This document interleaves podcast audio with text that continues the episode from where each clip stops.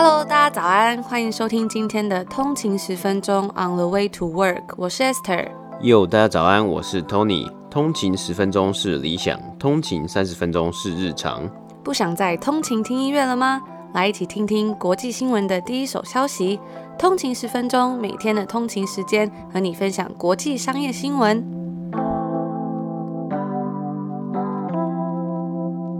早安，欢迎回来通勤十分钟。今天是星期二。大家早安，星期二。昨天过得好吗？礼拜一有没有 Monday Blue？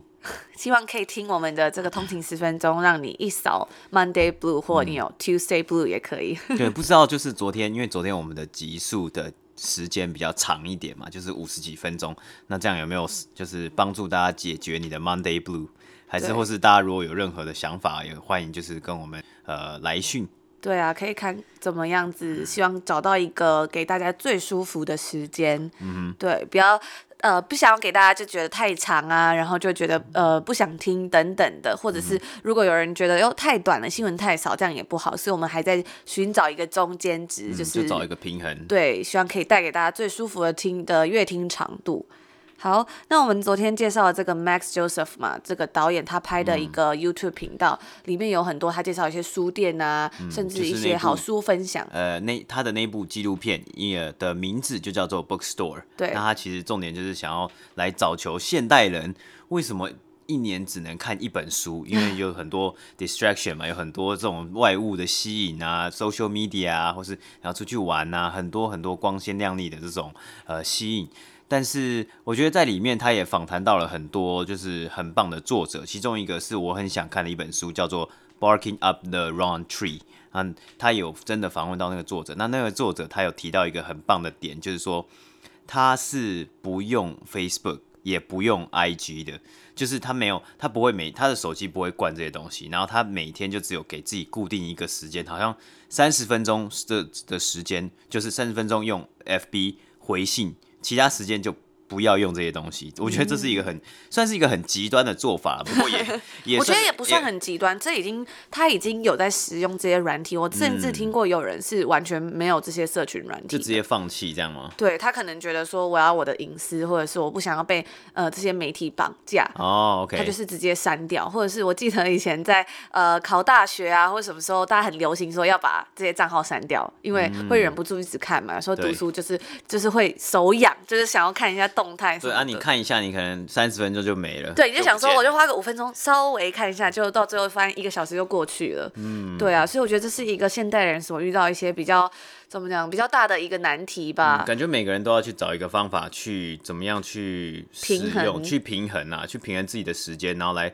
使用这些手机、这些社群媒体，但是。同时的，你可以兼顾，还是可以兼顾到看书啊，或怎么样？因为像在这个 Bookstore 纪录片，它的最后啊，它其实是在讲说，你看书其实是一个对于给给自己一一一段时间去做一个反省的动作，因为你在看别人写的一些文章啊，或是看别人的一些观点的时候，你会。让又你会沉浸在这些观点，或者你会沉浸在这个故事，对，然后就会慢慢的投射到你自己的一些想法上面。嗯、真的，我觉得有一个很特别的是，虽然书写的东西都是一样的，就这本书就是就是这样子嘛。可是其实每一个人在读同一本书，真的会有不同的观点。嗯，对啊，就是文字就是长在那边，但是大家会有把自己的想法都放进去，或者自己的自身经历。所以我常常就会在节目上跟大家分享说，哎、欸，也很希望听到听众朋友对于自己好书。分享啊，或者是对于什么事情有不同的看法，都很欢迎来跟我们分享，因为我觉得都非常的有趣，就可以得到很很全面性的这种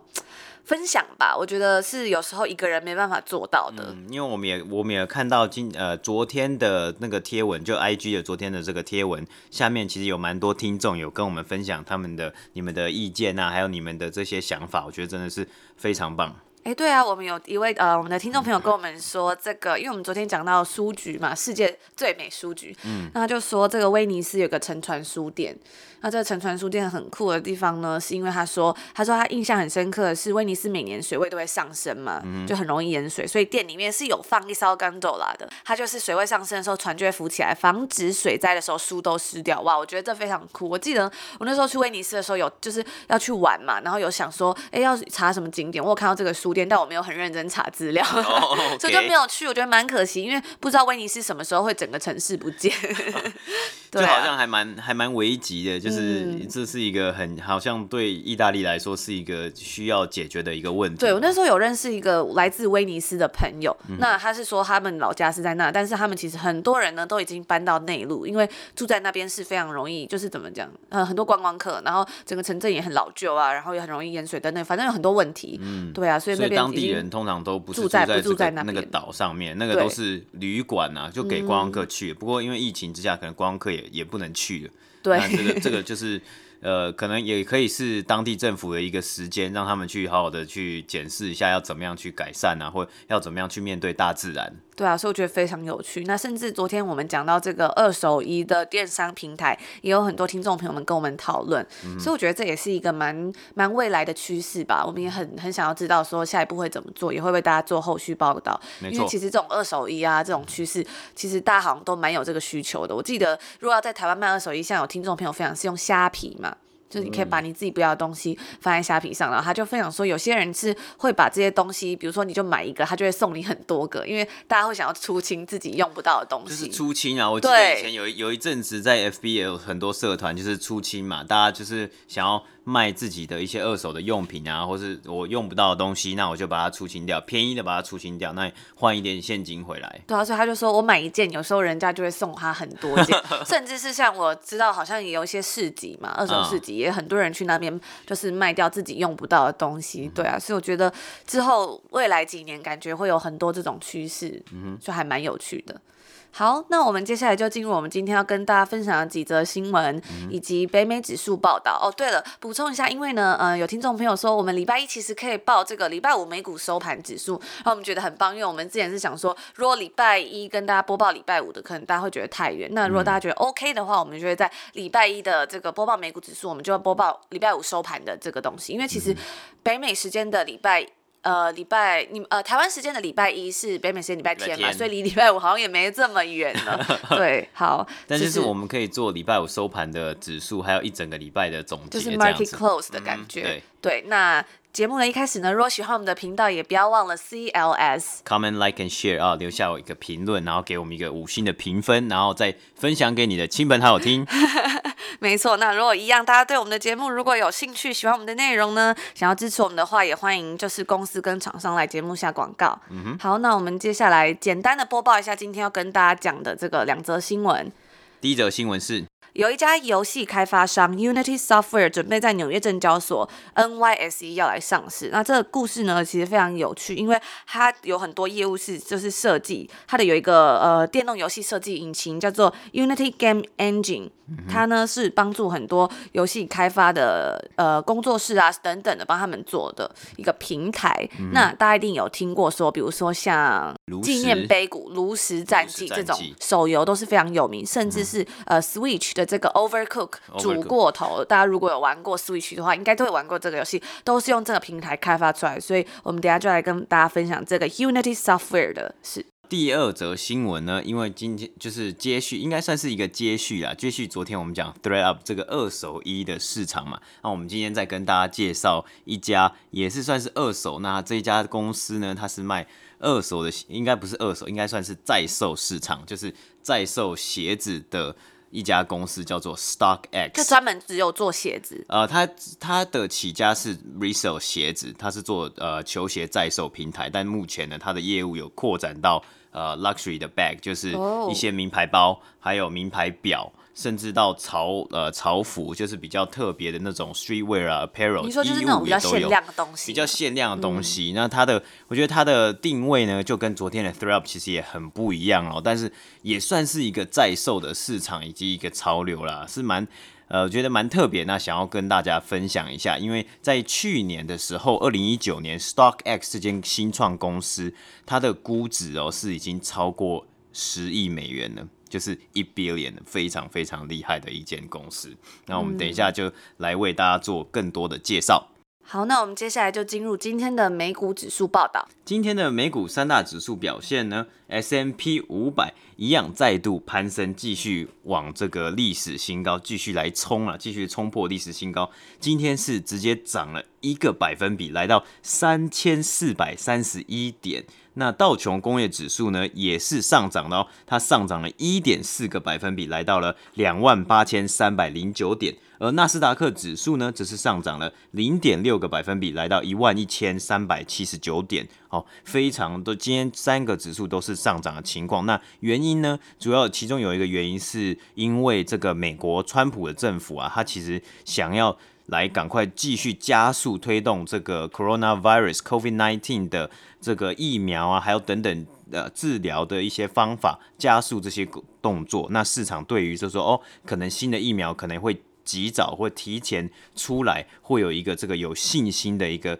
展望。那加上这个经济。经济的 reopen 啊，哦，重重开这些的这些情况，都导致了像是今天的 Carnival Corp 之前其实受疫情很严重，这个轮船的这个股票，还有这个 United Airlines 这两家公司呢，股价是纷纷有上涨超过九个百分比的。那包括像是 retailer，像是 Gap，它其实哦股票的上升幅度呢，也有超过至少七个百分比左右。那今天 S M P 五百所有的这个十一个 sector 里面呢，只有 healthcare 是呃比较是有下跌的，等于说其他的 sector 的其他总共十个 sector 都是有在上涨的情况的。哦，虽然说。呃，S M P 五百已经到了历史新高，就是每天都在突破它的极限了。今天根据彭博社的报道，S M P 五百虽然呢、它一直屡创新高，不断的创下历史新高纪录。不过，还有另外一个指数值得关注，就是 S M P 五百 Equal Weight Index。那这个 Equal Weight Index 是什么意思呢？它同样它的成分一样是呃呃标普五百的这五百家公司，但是呢，它没有像标普五百一样做加权的一个动作，所以每一家公司它的权重都是一样的，都是零点二个百分比。那如果这样子权重来下去比的话，这个 index 其实在今年呢、year to date，从今年的呃从今年的一开始到现在呢，它其实是还是它的 return 是负的哦，它的 return 是负将近快五个百分比左右。而 S&P 五百的话呢，直到今天其实它的 return 是正，快要也是将是。正的将近五 percent 左右，所以这一来一往其实有一个差距啊，大家就会想说，哎，你这两个其实都是五百 S M P 五百的公司的指数，为什么一个是正的，一个是负的？所以重点呢就在于说 S M P 五百前面的那些股票，Apple、Microsoft，它的权重，它的。比重很重，那它也是就是整个 drive up 整个 index 的一个很大的工程，就是它的股票一直在一直在上涨嘛，那到导致会。让投资者有一个呃，有一点说混混淆的一个概念呐、我觉得这个可能是要需要注意的，因为不管我们看着就像是 Apple 的股价冲破五百块，或是 S M P 五百不断的创下历史新高的时候，我们就要来稍微来审视一下，会不会在之后有可能会有一个呃股市的修正的动作，也是有可能会发生的，所以这个是值得去观察的一个点呐、啊。那这个就是今天的三大指数播报。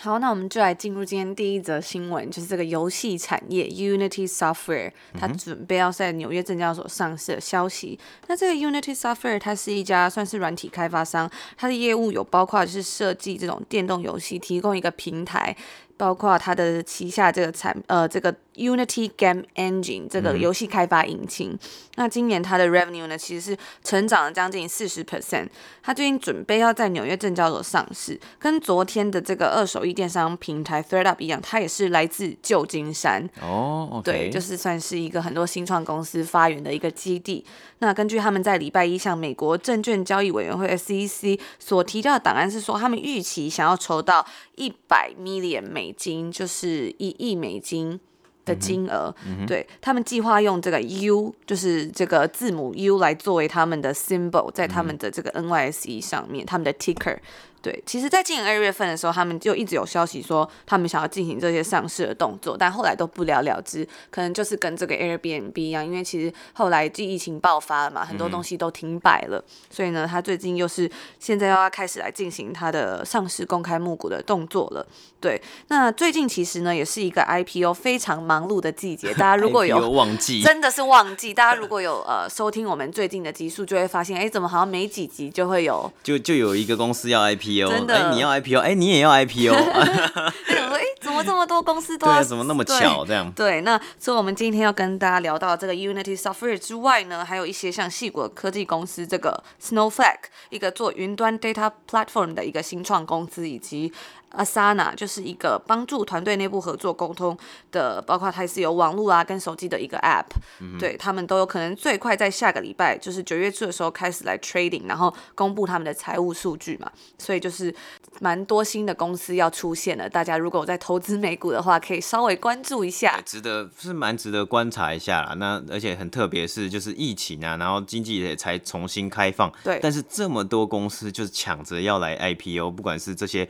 科技。公司啊，或是我们之前讲的这个 spec special Purpose Acquisition Company，他们要做这个电动车新创啊，哦，这些公司都想要抢来抢进这个资本市场 Capital Markets 来募募到他们想要要得到的一些些资金啊。对，那其实像我觉得也很酷的是，大家看到这些上市的公司，你就会发现说，也是一个新的趋势。包括我们刚刚讲这个 Snowflake，它是做云端的 data platform 嘛，嗯、所以很多新的这些公司都是一些比较偏向是云端，然后资料处理的公司，嗯、那就会觉得说，未来是不是很多东西都会比较偏向这种模式了，嗯、而不是这种实体啊等等、哦。甚至像说昨天的这个 ThreadUp 这间公司，它其实也是电商，它，它也是电商，那它也有一个部。部门是负负负责在做 data analysis，就是数据分析嘛。那加上还有我们一直在讲的 Palantir 这间公司，它本身也是一个数据分析公司。对啊，所以我觉得还蛮好玩的。嗯，那这家 Unity 呢，它其实算是在这一波 IPO 热潮里面，算是少数几个非常备受关注的新创哦。为什么呢？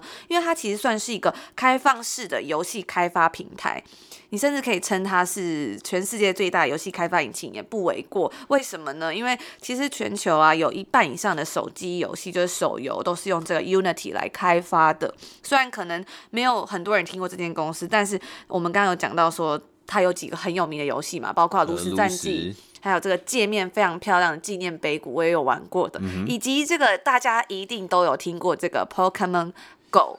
哦，Pokemon Go 也是 Unity 开发在上面开发出来的，对对对，所以大家应该都有听过它就是开发出来这些游戏，因为他们像这种手游，它是结合这种。呃，扩增实境这种 virtual 跟这个 augmented reality games 还有 experiences，就是 Unity 它最擅长在做的事情。哦，OK、嗯。那其实包括除此之外，还有我们刚刚有讲到这个 Switch 里面的这个 Overcooked 煮过头，它也是 made with Unity，对，也是用这个开发平台做。那我们来稍微介绍一下煮过头，我觉得这游戏非常有趣。为什么你要介绍煮过头？因为我自己以前很爱玩，我甚至我记得那时候还玩到就是忍不住每天玩，就把它破关，然后就是一路破到最后一关。对，那它其实算是一个大家一起玩的游戏，就是比较偏向两人到四人一起合作的游戏。对，那这个游戏是来自英国剑桥的一个两人团队 Ghost Town Games 所开发，他们在很多游戏平台上面都可以玩，包括比如说 Windows、Xbox、PlayStation 等等都有。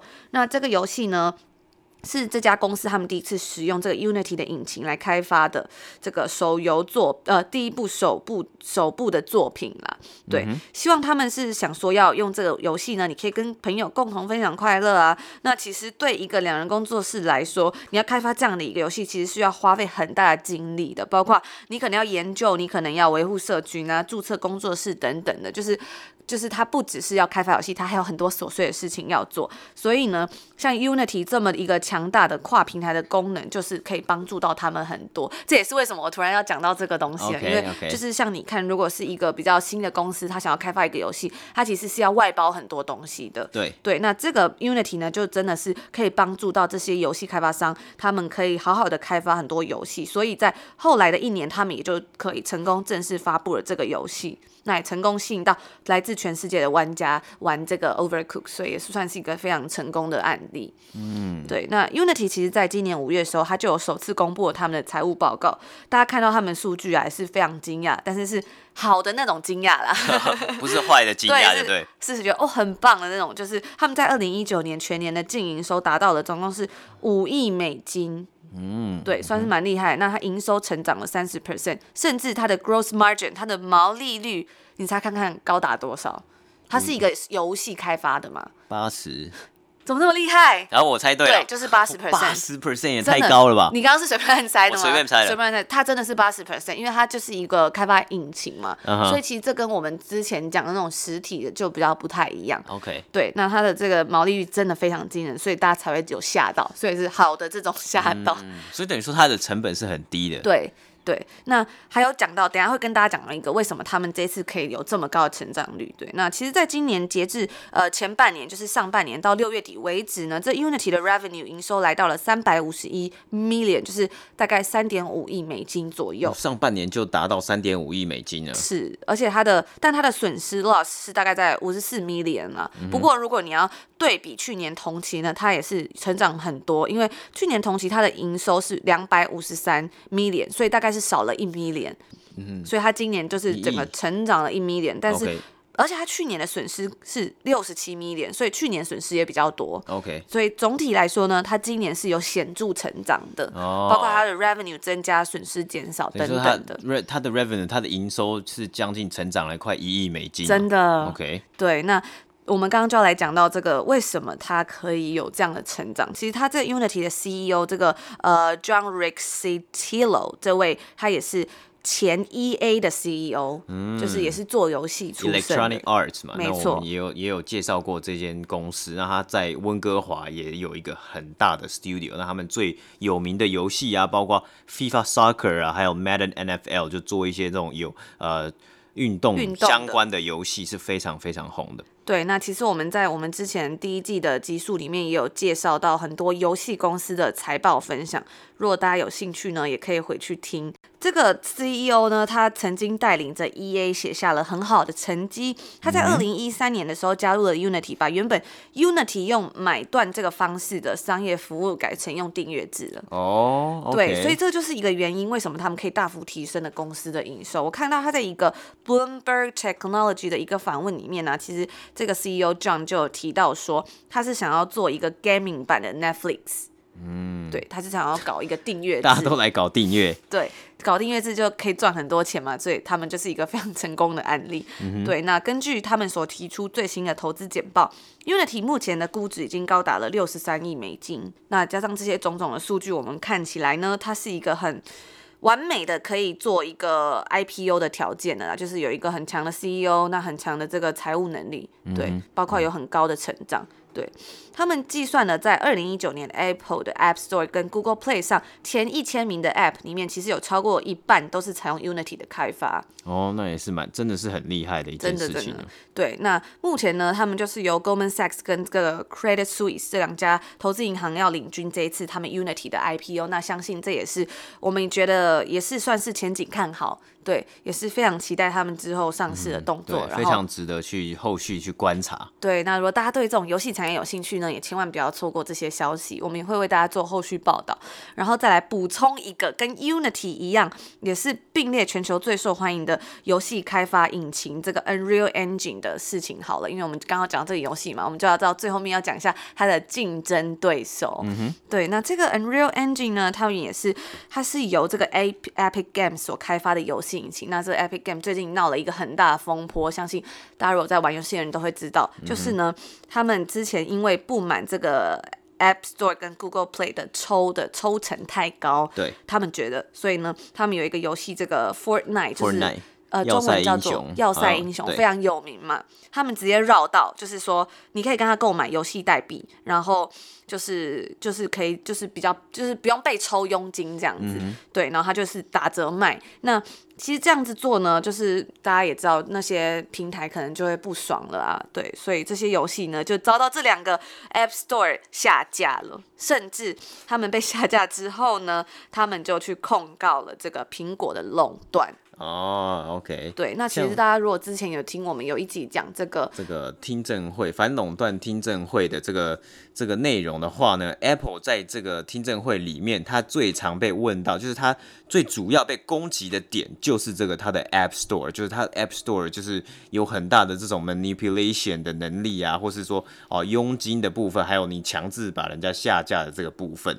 对，那其实他们最近也是很忙碌的在开这个就是诉讼。那苹果甚至有威胁，在八月二十八，他会终止 Epic Games 开发者账号的资格，就是 说你可能，因为它其实有很多游戏，它都是用 Unreal Engine 这个开发商嘛，因为它其实算是一个。游戏创开发创作平台，那它可能也不是这个 Epic Game，但它是用这个东西做出来。可是你这样子可能就没有办法在上面上架，等等的会有一些制裁的动作。对，那很多 iOS 跟 macOS 的游戏甚至是不能更新或者是不能推出了，那影响就会很大。对啊，那更惨的是，你看现在如果这个 Unity 要上市了，那这个然后你又在那里。争论这些诉讼，那其实就是很大这个 market share 可能就会被人家拿走了。嗯，对，所以就是说，这个有有没有可能，这也是 Unity 想要赶快来推它的 IPO 的一个原因，就是、欸、也是有可能，就是可能趁机说，哦，你们在这里有点混乱的情况之下，哦，那我先来 IPO，我先募一一轮资金。那这两家公司自从他们杠上法院之后呢，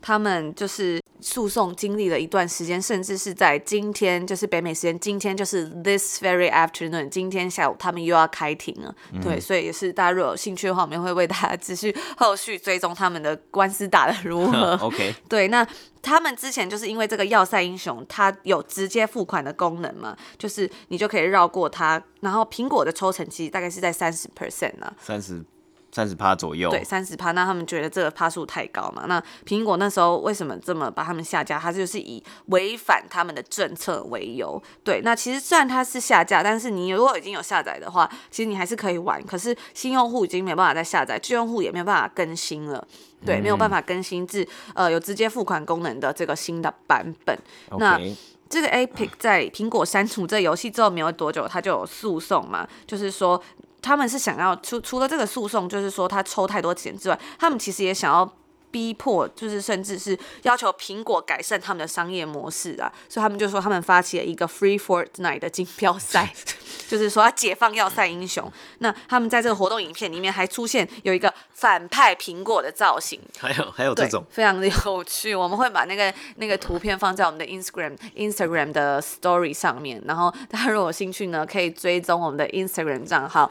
On 的一个底线 Way to Work。对对对，我们也会把就是最新的消息，还有我们在节目里面跟大家分享到一些东西，没有办法用口头上表达出来的东西，放在我们的呃 Instagram 账号上面。那也欢迎大家来跟我们就是聊聊天，或是有任何想想法，也可以就是欢迎大家在留言底下或是私讯给我们。对，我们都很喜欢看到大家不同的意见，也欢迎大家来跟我们聊聊天。我们每个讯息都会看哦。回到这个 Epic Game 呢，他在之前的这个呃文件里面，他是说到啊，作为这个对 Fortnite 的诉讼的回忆呢，他们觉得苹果的所作所为其实算是在威胁整个游戏开发者的生态系统。但对苹果来说，他们有他们自己的立场，所以我觉得这有点像他们都有自己的说辞。不知道大家对于这件事情有什么样的看法？你觉得是苹果就是算是有一个垄断吗？还是这个游戏公司它不想要付这样的佣金，可是他却想要使用人家的平台？对，我还蛮想要听听看大家不同的意见。嗯，那欢迎再留言给我们。好，那我们就今天的新闻就是到这边，我们来进入我们第二则新闻。OK，那在第一第二则新闻播报之前呢、啊，其实这个礼拜也有蛮多呃众所期待的一些财报发表，像是 Best Buy 还有 Tiffany。对，甚至是 Salesforce。Salesforce，那这些这些呃财报呢，我们也会为大家，如果大家有兴趣的话，我们也会为大家来追踪做一个报道。因为很害怕大家会说，哎，怎么一直在听财报？会不会觉得很无聊？就想说，哦，每天可以换一些比较不一样的新闻，然后讲给大家听。那其实就是还有一些银行啦，就像是加拿大银行 RBC 啊、TD 等等的，也会在这个礼拜发布他们的财报。嗯，那我们也之前有分享过，就是其实加拿大的金融市场啊是蛮活络，而且是蛮蛮大的一个市场。也是一个蛮大的 sector 的，那如果大家有兴趣的话，我们可以为大家做一个介绍，顺便介绍 RBC 还有 TD 的财报。好，那第二则新闻呢，我们今天就要来讲这个球鞋在售的这件事情啊。那球鞋在售呢，球鞋是指是像是运动鞋，它最主要我们就要回归到 Michael Jordan 这个呃非常传奇的篮球明星了。那 Michael Jordan 呢，他其实在他的这个专属的个人球鞋啊，是跟 Nike 签的一个合约嘛，然后之后是完全是做了一个 Nike 在 Nike 底下做了一个 Jordan Brand，就是乔丹自己的一个个人品牌。那这里一。分享一个小故事。本来啊，其实乔丹啊，就是 Michael Jordan，他不想要签跟那个 Nike 做签约的动作，他连见 Nike 的人都不想要见他。那好像是他的妈妈 insist 坚持说，你要给我去参加会议，不然这样子很没礼貌。然后他最后才勉强勉强哦去参加了 Nike 的这个这个会议，然后最后达成了协定。因为 Nike 好像那时候是呃宣布说他们会。发放放很多的资源跟资金在 Michael Jordan 上面，因为那个时候呢，其实比较红的品牌是 Converse 跟 Adidas，他们旗下其实也有很多很多很知名的球星啊，像什么 Larry Bird 啊，还有什么呃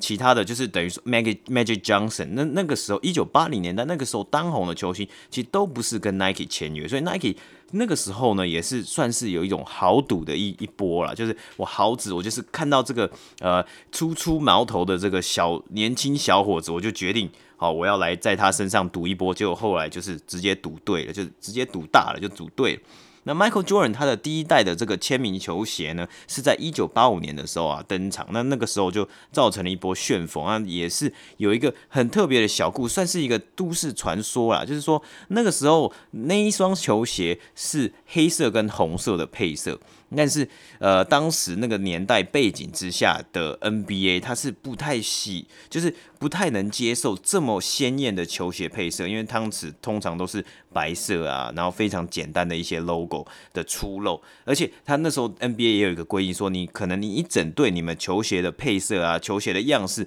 要，呃，基本上要。彼此吻合啦，不能说你一个人穿那么花嘛。但所以那个时候呢，NBA 就是有去警告哦，这个传传闻有去警告 Michael Jordan 还有 Nike 说，如果你敢穿那双鞋子上场打球，你一场就罚五千块。可是听说 Nike 好像连连鸟都不鸟他，然后就继续让 Michael Jordan 打，就是穿这个这个鞋子啊。事后 Nike 好像也用了这这样子的一个传说，这样子的新闻来做他们的 marketing campaign，他们的行销的企划也一直一举爆红了。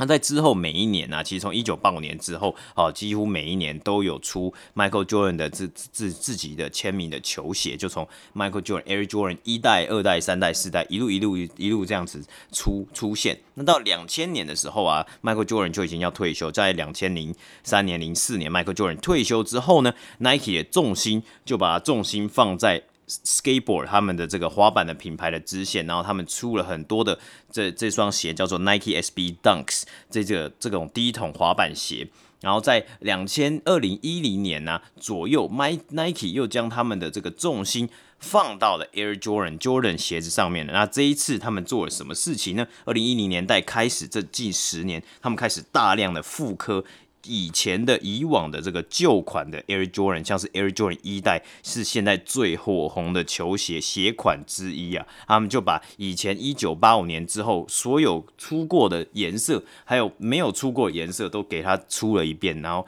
开始卖啊，大卖特卖。像我们之前其实有讲到。Dior 哦，Dior 这个精品品牌也有跟 Nike Air Jordan 一代做一个联名啊，全球只发了一万三千双，然后当时造成了五百万个人登记抽抽签投票啊，它一双一双这个鞋子是卖两千块美金。在售价的话呢，是到了一万块美金以上的一个价格，非常水涨船高。所以这也是我们今天为什么要来稍微跟大家介绍一下这个美国以及全球的在售球鞋的市场，因为它是一个利润。它是一个利润啊，还有这个 profit margin 非常高的一个一个市场啊。那在二零一五年左右啊，其实这十几年其实也加上 Kanye West 这个嘻哈歌手，他跟 Adidas 联名的 Easy Boost 也直接把这个球鞋在售市场的这个声量炒到翻天了。任何 Kanye West 之之前所穿过的球鞋，像是 Adidas 有一款 Ultra Boost，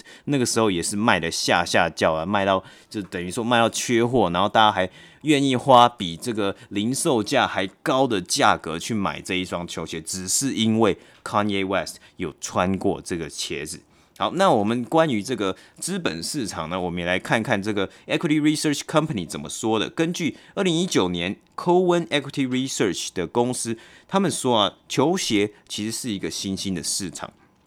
球鞋在售市场呢，到二零三零年呢，可能会达到三百亿美金哦，啊，是非常多的一个非常大的一个市场了。那二零一九年预估全球的球鞋市场是呃一一一千一百 B 点就是一千亿美金，而其中呢，这个在售的市场则是六十亿美金啊，所以其实也算是一块不容小也小看的一个市场。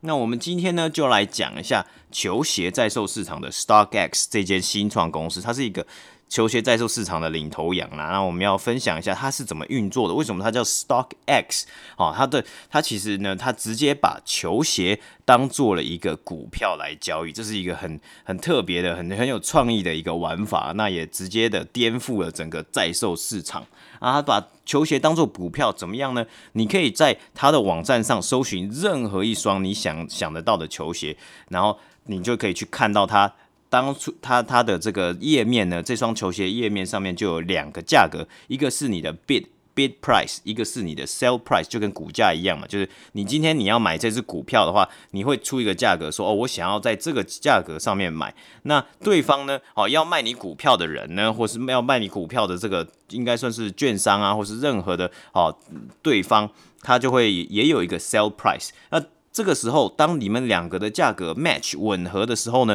这笔交易呢就会成交了。所以他直接把这间公司直接把股票交易的一个最基本的概念呢，直接运用到了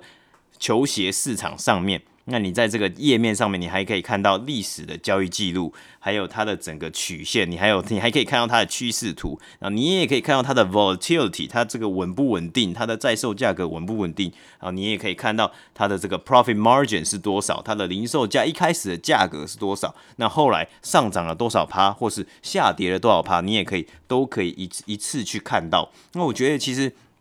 那的这个 StockX 它的赚钱的方式呢，就是当一双鞋子成交之后呢，它会在中间收取你的手续费，然后进行呢他们最两个最有名的一个动作，就是你要卖鞋子的人，你可以在上面卖出你的鞋子，然后再在卖出鞋子之后呢，你要将你的鞋子直接寄到 StockX 在底 Detroit 就是底特律的总部啊，它在总部呢，StockX 有员工专门去鉴定这双鞋子是真的还是假的，就也就是给消费者一个一个安心呐。因为其实鞋子你你从 Nike 店或是你从任何的呃零售店买完之后呢，你其实是在市面上流通的。那有的人就会趁这个机会来卖一些假假鞋，所以这是很多人在诟病说我在 eBay 上面买的东西有可能是假的。那有可能假怎么办呢？我不想要花那么多。时间去去哦，去证明说哦，去 legit check 这这些这些鞋子，所以我就会去拿去 StockX 哦，因为它会有一个认证的一个过程，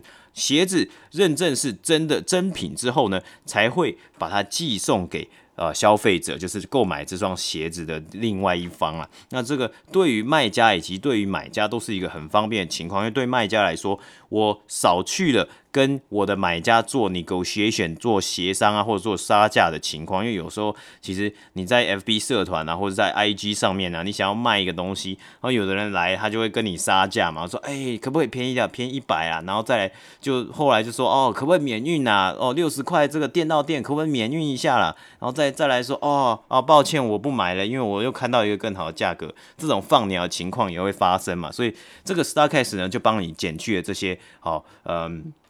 比较麻烦的这种 back and forth 的这个情况啊。那只不过它中间会收一个比较高的手续费，还有运费等等的。那这个就是卖家自己要自行评估，这样子有没有对他有没有效率了。好。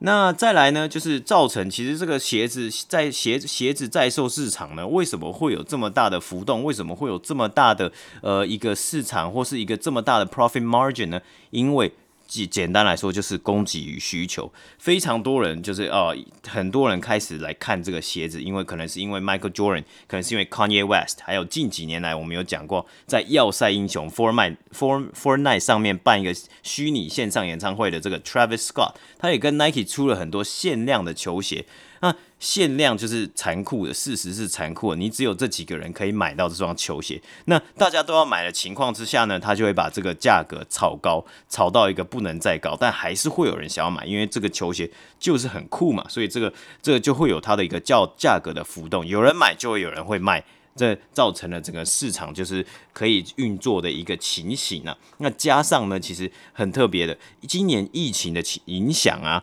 ，Nike 啊，还有 Adidas 等等，在北美他们的新门他们的这个货运啊，其实都有 delay 的状况啊。其实，在实体店根本没有开的情况下，我买不到鞋子，只能在网络上买。那网络上又有一个令人很诟病的情况，就是说，有的人会特别的去利用这些 bots，会买一些网络机器人去抢断你这个一般人想要买球鞋的一个呃动作，所以根本大部分人也买不到球鞋，那只能跑去在售市场再买。好像是一个机器人一块还是什么？对对对，那有的人可能他直接就是他一次就买一万个机器人，一一两万个机器人，然后去去去 Nike 的这个官网上面去投钱，那你你一个人投一个，然后跟人家两万个。投钱，那一定人家的几率会比较高嘛。所以像等等这些问题啊，还有呢，今年疫情的当中呢，大家有看到 Michael Jordan 的的纪录片《The Last Dance》啊，也也上映了嘛，在 Netflix 上面上映了。那上面里面呢有播放了很多 Michael Michael Jordan 当年啊夺得六六次冠军的很珍贵的影片，里面有很多也讲到了他的球鞋的一些故事。大家就疯狂的跑去买这些球鞋，像是它里面有出露这个它的 Air Jordan One Chicago 芝加哥的配色，那双鞋子现在就涨了快一倍还两倍了。哦，这些特定的新闻啊，就跟股票一样，有有一些特定的一些新闻，啊，有一些特定的一些利多的新闻啊，你你的鞋子的价格就会直接会水涨船高了。嗯，那今天讲的这个 StockX 呢，这间公司是很特别一间公司，它是一个新创公司嘛，它目前的估值呢也是超过了哦十亿美金，因为它在二零一九年的时候呢，完成了它的最新最近的一次的轮。呃，融资啊是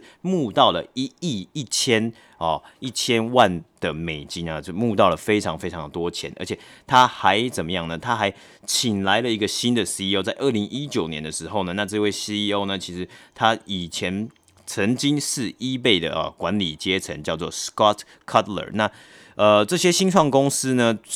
除了创办人之外，请来了一个比较传统的管理人才担任 CEO，然后募到了这么大的金额，然后得到了这么大的这这么这么多的 valuation，是超过十亿美金的 valuation，可能会不会下一步是有可能他们也自己要想要来做 IPO 呢？这也是一个。值得观察的一个点，或是说，哦，未来这间公司要怎么样去呃发展呢？这也是非常的值得观察。还有加上说，哦，这个球鞋的市场啊，在售市场，当然这个球鞋在售市场是一个非常可呃，我觉得是算是可以去了解的一个地方啊，因为是非常非常好玩。每一双鞋子都有它自己的历史，然后每一双鞋子也有不同的呃背后的原因。为什么这双鞋子今天它可以卖比原价卖超过三百块美金？但为什么这双鞋子只能卖原价？超过十块美金，或是甚至还跌了，这就是一个非常嗯。